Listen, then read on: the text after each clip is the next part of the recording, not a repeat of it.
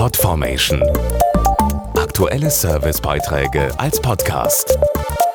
Regelmäßige Infos und Tipps aus den Bereichen Gesundheit und Ernährung.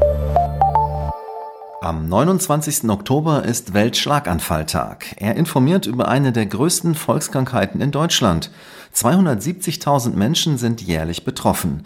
Und das, obwohl rund 70 Prozent der Schlaganfälle vermieden werden könnten.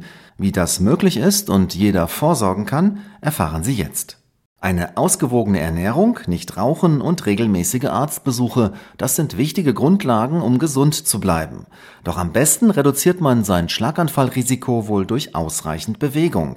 Dazu Miriam Maschkori, Präventionsexpertin der Deutschen Schlaganfallhilfe. Wer zweieinhalb Stunden pro Woche moderaten Sport treibt, also äh, zum Beispiel walken geht, der macht schon sehr viel richtig. Und es ist auch nie zu spät damit zu starten.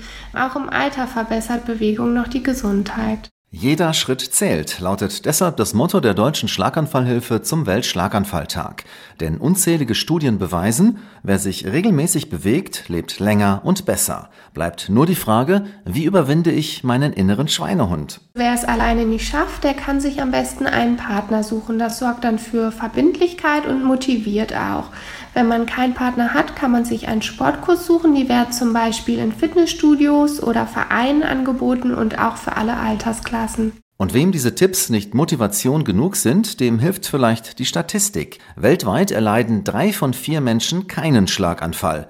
Wer dazu gehören möchte, kann viel dafür tun, sein persönliches Risiko zu senken. Podformation.de Aktuelle Servicebeiträge als Podcast.